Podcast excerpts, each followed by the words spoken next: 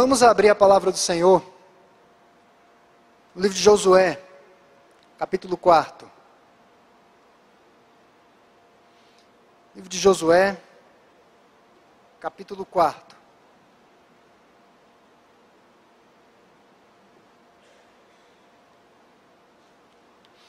Eu vou fazer a leitura desse trecho da, da palavra de Deus, Josué, capítulo 4 versículo 19 até o 24 apenas. Após a leitura desse trecho da palavra de Deus, eu vou passar a oportunidade para o conjunto devoção, que irá nos conduzir mais em um canto de louvor a Deus. Josué, capítulo 4, do versículo 19 até o final do capítulo, nos diz assim: Subiu, pois, do Jordão o povo no dia 10 do primeiro mês, e acamparam-se em Gilgal do lado oriental de Jericó. As doze pedras que tiraram do Jordão, levantou-as Josué em coluna em Gilgal, e disse aos filhos de Israel: Quando no futuro vossos filhos perguntarem a seus pais, dizendo: Que significam estas pedras? Farei saber a vossos filhos, dizendo: Israel passou em seco este Jordão, porque o Senhor, vosso Deus, fez secar as águas do Jordão diante de vós, até que passasseis como o Senhor vosso Deus fez ao mar vermelho, o qual secou perante nós, até que passamos. Para que todos os povos da terra conheçam que a mão do Senhor é forte, a fim de que temais ao Senhor vosso Deus todos os dias. Curva a sua cabeça, vamos orar esse instante. Pai, nós te louvamos pela tua palavra viva, que tem falado aos nossos corações ao longo da nossa história cristã.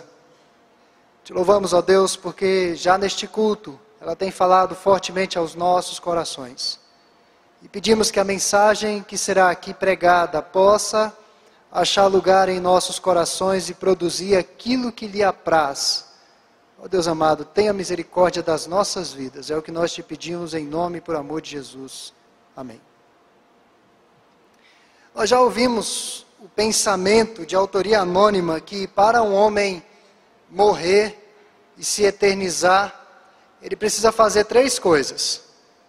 A primeira delas, não necessariamente nesta ordem, é escrever um livro. A segunda, plantar uma árvore. E a terceira, ter filhos. Eu confesso aos irmãos que eu nunca, até o momento, eu não ficaria eternizado, porque eu não fiz nenhuma dessas coisas ainda. Mas é um pensamento popular. E certamente, é, o texto que lemos aqui em Josué capítulo 4, finalzinho do capítulo, está dentro desse contexto, fala sobre essa questão de marcar as gerações, e marcar gerações não está diretamente ligado ao que fazemos, mas ao que Deus fez por nós. Não está ligado a plantar uma árvore, a escrever um livro ou ter filhos. Marcar gerações está ligado ao que Deus fez por aquela geração. O que as futuras gerações falarão a nosso respeito? Da década de 10, da década de 20, do século 21. O que é que falarão a respeito da igreja do Senhor? Os sociólogos rotulam as gerações das décadas de 45 a 65 de baby boom ou baby boomers que é a ideia de a explosão de bebês ou explosão populacional. E dizem que essa geração tinha um comprometimento com a produtividade, a questão da família, enfim, o avanço da sociedade. Das décadas de 65 até 77 surgiu a geração X. Inclusive a capa da Veja desse domingo fala a respeito da geração Y, que é o, restante dessa geração que nós vivenciamos ainda no século 21. A geração X, caracterizada pelo apreço à informalidade profissional e à valorização do lazer, das grandes aventuras. Claro que não é possível falar aqui de todas as características dessas gerações. Eu estou apenas dando um pano de fundo geral. De 77 a 2000, emergiu a geração Y. Essa geração é caracterizada pela informalidade, pela agitação, as descargas de ansiedade, o imediatismo que já é produto da era tecnológica que nós vivemos, onde tudo se consegue muito rapidamente por meio da tecnologia, a influência da internet e dos eletrônicos. E a nossa geração ainda tem sido examinada, tem sido lida, e não se tem ainda uma definição. Colocam como uma geração pós-moderna, já não vive mais os anseios da modernidade, mas é uma geração pós-moderna. Recentemente eu li uma reportagem que caracterizava a geração de hoje como os cabeças baixas. Já viram isso? O pessoal que vive com a cara no celular. Estamos à mesa conversando com a cabeça baixa. Olhamos na rua, as pessoas estão com a cabeça baixa. Estão caracterizando a nossa geração desta maneira. Mas qual efetivamente será o rótulo?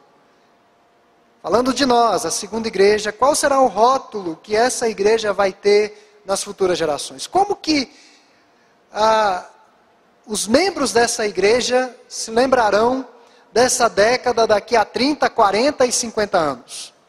Há poucos dias eu estava vendo um vídeo no Facebook bem saudoso assim, porque não temos mais aquilo, aqueles cânticos mais antigos, os corinhos mais antigos, quando surgiu o louvor na igreja e, e deu aquela saudade da década de 90. Deu saudade mesmo. Já não estamos mais na década de 90, são outros tempos, efetivamente. E quando eu olho para aquela época, a igreja, olho com saudade. Muitas vezes ficamos presos àquela época, mas Deus nos chamou para viver o presente. E construir esse presente de maneira que tenha um impacto lá na frente, nas gerações futuras. Portanto, irmãos, qual deve ser a natureza do nosso legado? Essa é a indagação que eu quero fazer aqui à guisa de introdução nesse sermão.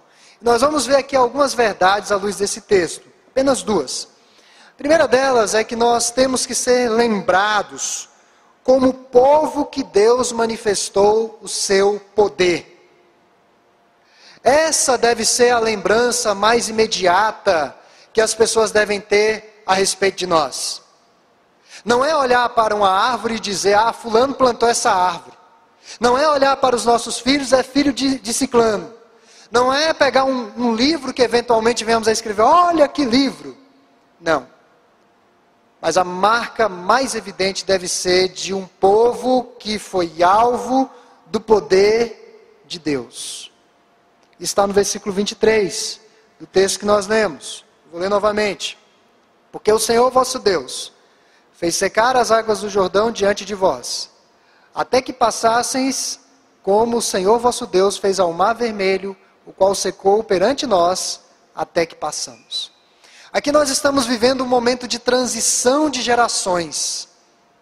Deus havia chamado aquele povo no Egito, há 40 anos atrás, o povo estava acabando de sair de uma jornada pelo deserto e prestes a assumir a terra tão prometida naqueles 40 anos. Havia uma ansiedade de pelo menos uma geração. A geração anterior havia passado, e aquela geração anterior fora tremendamente marcada pelo poder e a presença de Deus. E esse ato que nós estamos diante dele, do Rio Jordão, inicia um novo, uma nova etapa na vida do povo de Deus, mas não diferente daquela época. Não era o Deus dos nossos pais, mas o Deus da nossa geração, que continua marcando a nossa geração com o seu poder e as suas manifestações maravilhosas. E o contexto imediato da presente passagem é o momento em que o povo hebreu erigiu dois montes de pedras como memoriais na travessia do Rio Jordão. Eu estimulo os irmãos a lerem o capítulo 4 em casa. Eu não li o capítulo inteiro, mas o contexto é exatamente esse. Doze pedras seriam erigidas em Gilgal, está do versículo 1, 8, 10 e 24.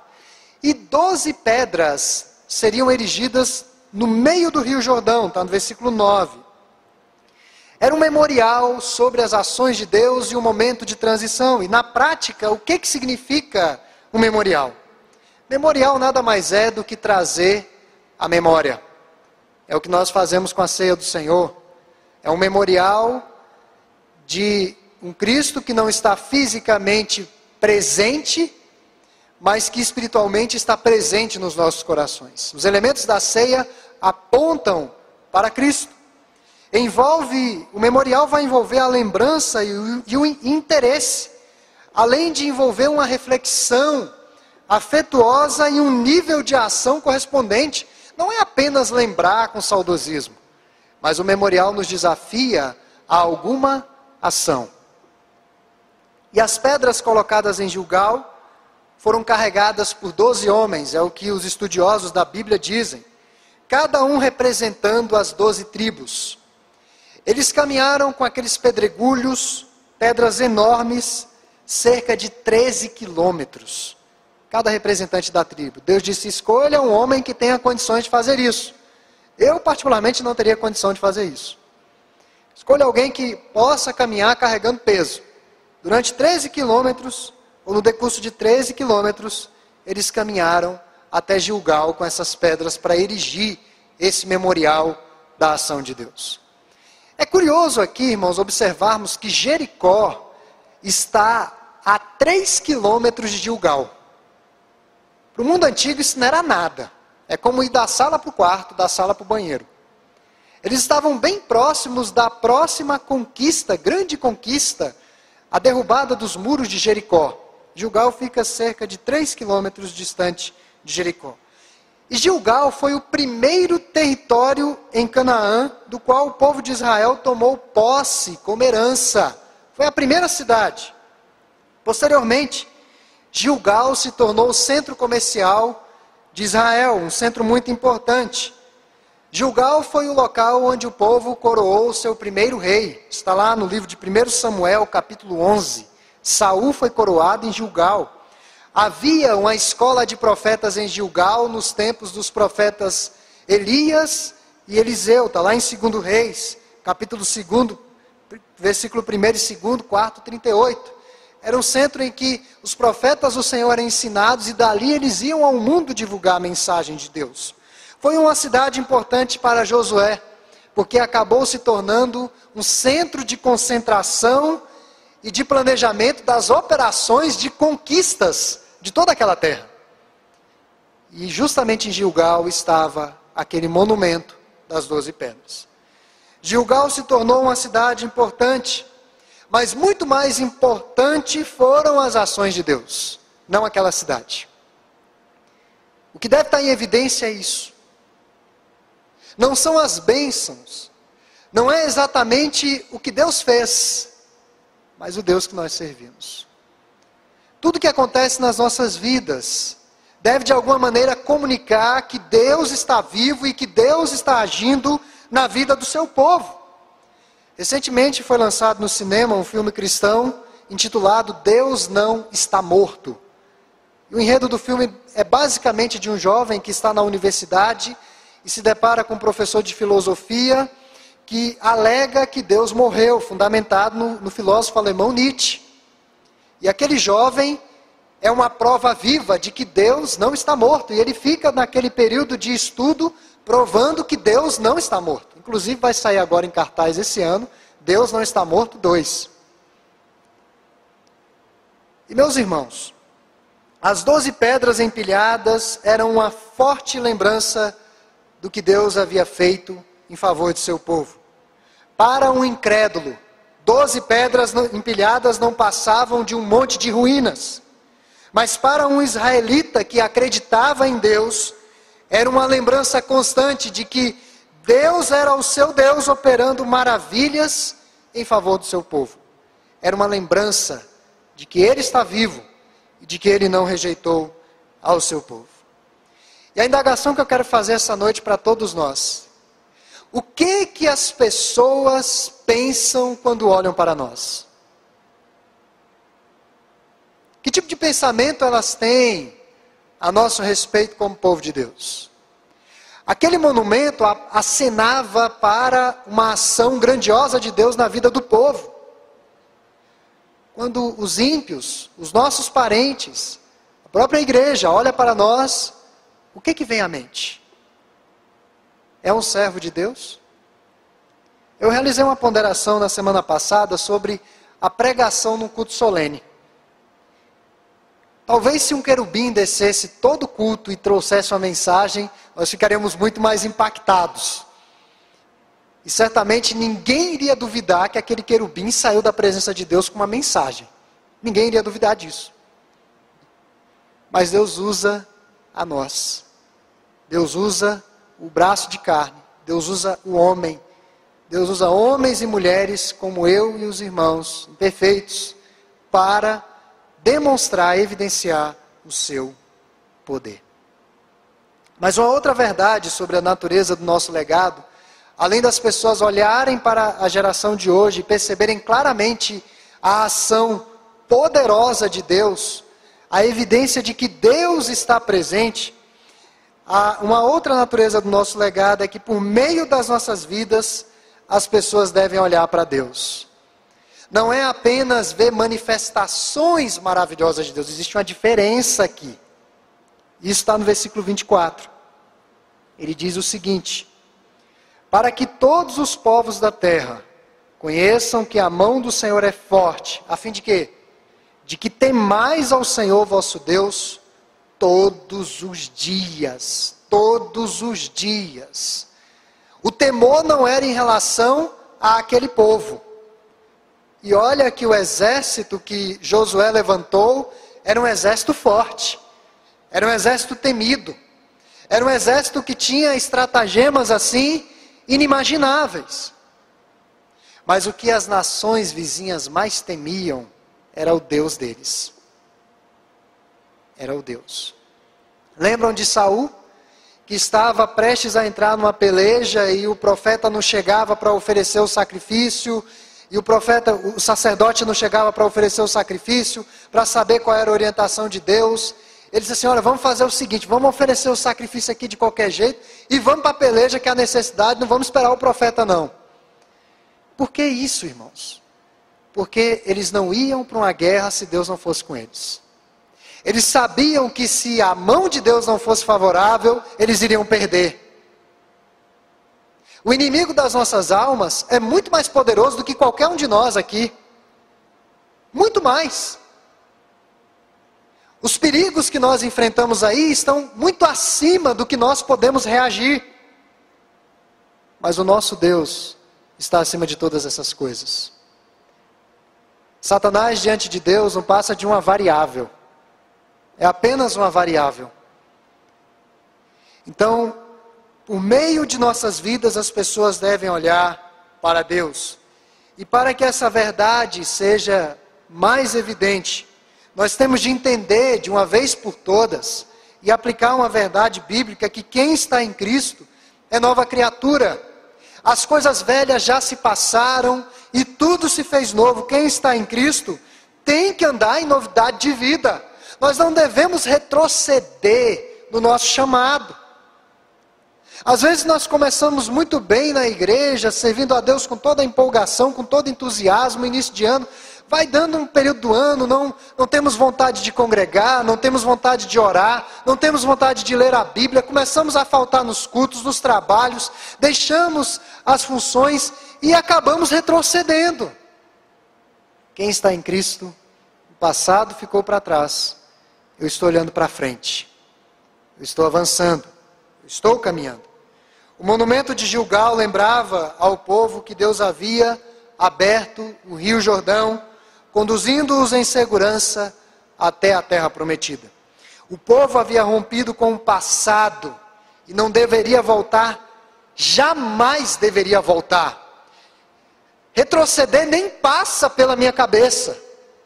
Esse deve ser o pensamento cristão. O problema de Israel era justamente uma coisa chamada recaídas. As recaídas do povo eram terríveis. Deus falou para Moisés, ainda no Egito: Eu vou tirar esse povo aqui dessa terra eu vou levar esse povo para o deserto para saber o que, que tem no coração deles. Meus irmãos, o trajeto até a terra prometida era tão curtinho, eles poderiam chegar lá, segundo alguns estudiosos, máximo dois meses, eles chegariam até a terra prometida, com 400 mil pessoas, crianças, gado, tudo aquilo. Mas o povo começou a duvidar. Foram muitas recaídas. E é recorrente a expressão, Deus mandando maná, Deus fazendo com que a água brotasse da rocha, Deus mandando codornizes. E é recorrente a expressão, puxa, mas como eram gostosos os cebolões do Egito. Como eram gostosas as abóboras do Egito. O povo estava com saudade de uma condição de escravo.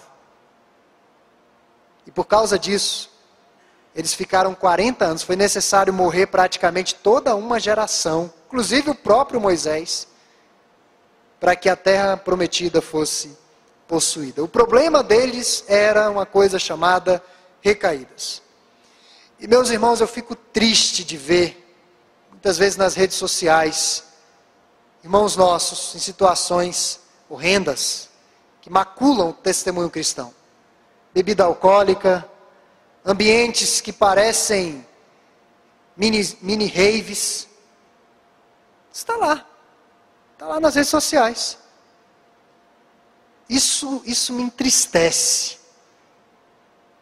Amanhã, quando as gerações olharem para trás, vão dizer: olha como é que era pessoal lá no passado. Isso me entristece. O problema são as recaídas. O monumento no fundo do rio foram dois monumentos erigidos na travessia do rio. Um na parte central do rio e um já em Gilgal. O monumento no fundo do rio, e eles passaram a pé enxuto, os homens empilharam aquelas pedras. Quando o rio preencheu, aquele monumento ficou submerso. E aquilo tinha uma mensagem. O monumento no fundo do rio lembrava ao povo de que a sua vida pretérita havia sido sepultada e de que a, daquele momento em diante eles deveriam andar em novidade de vida. Não dava mais para olhar para trás. Qualquer pessoa que caminhar olhando para trás vai cair. Essa é a grande verdade. Isso é algo óbvio. Então, o monumento no fundo do rio era uma mensagem contundente de que o passado não era mais para ser vivido.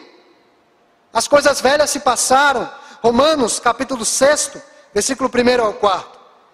E quando uma criança israelita passasse ali naquele monumento em Gilgal, em Gilgal, os pais lhes explicariam aquele milagre da travessia do rio. As crianças teriam de aceitar o fato pela fé, porque elas não viram.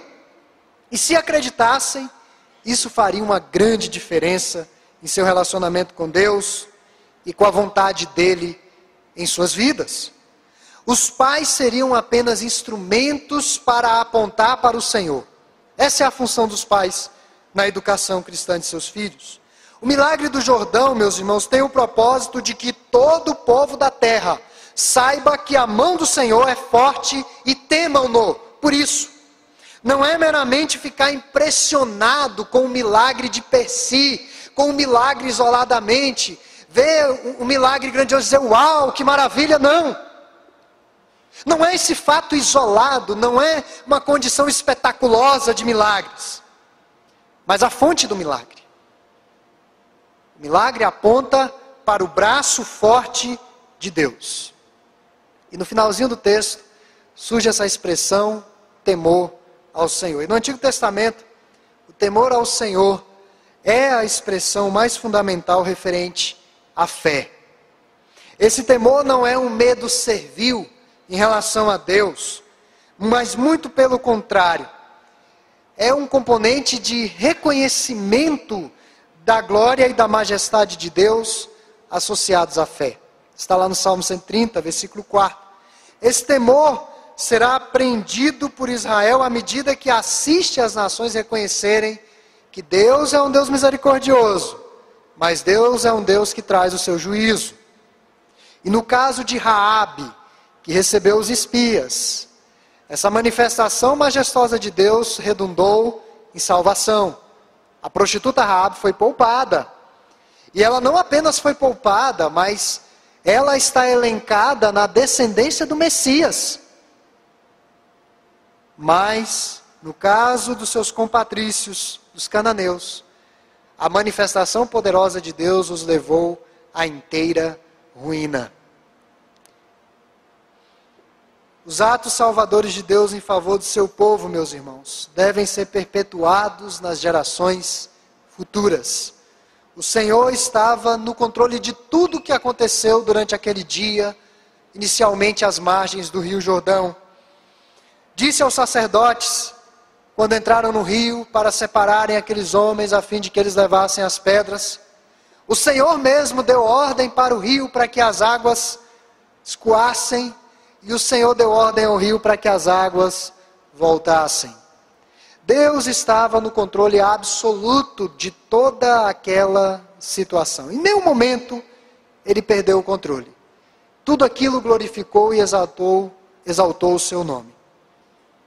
Então, o que nós devemos realmente perceber essa noite à luz desse texto é que as pessoas devem olhar para os milagres de Deus em nossas vidas e glorificar a Deus.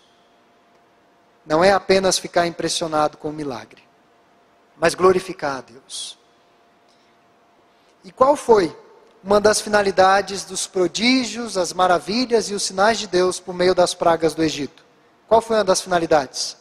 Que o nome de Deus fosse conhecido e reconhecido em toda a terra. Toda a terra deveria saber quem é esse Deus. E tornar o seu nome conhecido e reconhecido em toda a terra deve ser uma das motivações da vida cristã. Portanto, qual deve ser a natureza do nosso legado? O que a segunda igreja está deixando para gerações posteriores sobre o seu Deus? temos de ser lembrados como povo que Deus manifestou o seu poder constantemente.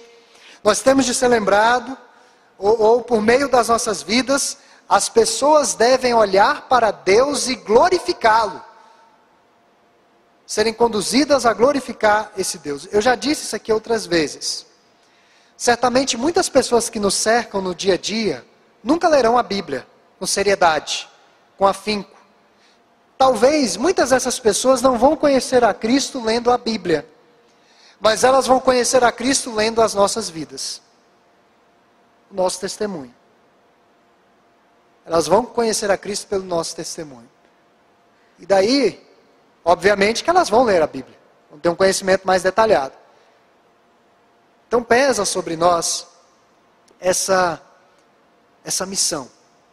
Infelizmente, com o passar dos anos, o memorial em Gilgal perdeu o seu significado espiritual.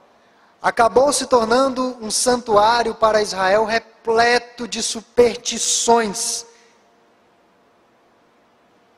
E ao invés de glorificar a Deus, o povo acabou pecando ali em relação à santidade de Deus. O profeta Oséias condenou o povo por adorar em Gilgal ao invés de adorar em Jerusalém. Está lá em Oséias 4, 5, 9, 15, 12 e 11. E suas, e suas advertências foram repetidas pelo profeta Amós, lá em Amós 4, 4 e 5, 5. Meus irmãos, se nós não ensinarmos as futuras gerações sobre o Senhor, elas vão se afastar do Senhor e começarão a seguir o mundo. O reverendo Matthew Henry, que é um pastor reformado, do século XIX, ele disse o seguinte: que a devoção pessoal e séria é a melhor maneira de aprendizagem. É a melhor maneira de comunicar a verdade de Deus. O comprometimento que nós temos com o Evangelho. E que fique uma palavra de advertência a todos nós o que aconteceu no final do século passado e já nesse século 21. Um dos, um dos editoriais da Folha de São Paulo, datado do dia 22 de julho de 2010, falava a respeito do fenômeno do pós-cristianismo europeu. E eles colocaram o seguinte: essa situação merece atenção global. A grande maioria dos ocidentais não chegou ao ponto de negar a existência de Deus. E dificilmente chegará, o que eles dizem, a análise. Mas relegou o sagrado a uma espécie de limbo. A neutralidade não há um comprometimento e não há uma renúncia.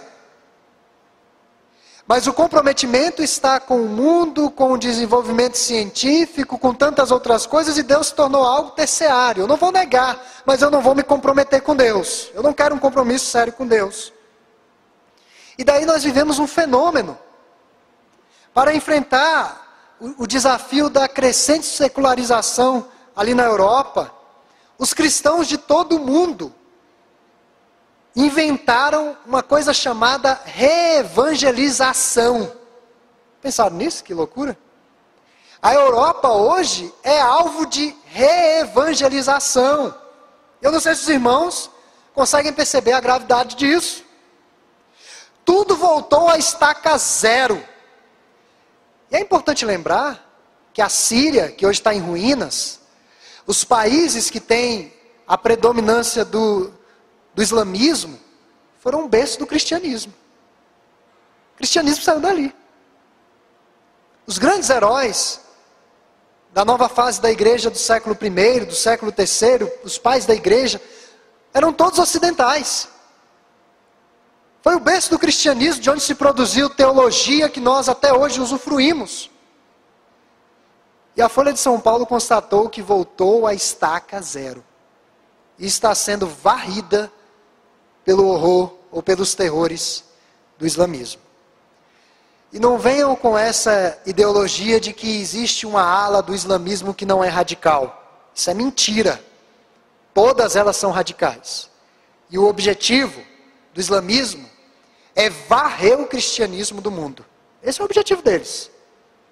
Nós sabemos, pela palavra de Deus, que as portas do inferno não prevalecerão contra a igreja do Senhor. Por isso que nós vivemos, na análise dos, missio, dos missiólogos, dos teólogos, um verdadeiro avivamento na América do Sul. E daqui tem saído missionários. Ontem o presbítero Paulo até comentou da, da China, mais de 100 milhões de cristãos. E estão com um projeto de evangelização mundial, chineses. loucura, né? Porque as portas do inferno nunca prevalecerão contra a igreja do Senhor. Mas qual tem sido a nossa condição em face dessa situação do Evangelho no nosso país, no nosso contexto? Como que as gerações futuras irão rotular a nossa geração? Então, que Deus possa fazer com que essas indagações nos inquietem, nos levem a pensar e que verdadeiramente continuamos a viver glorificando e exaltando o nome do Senhor.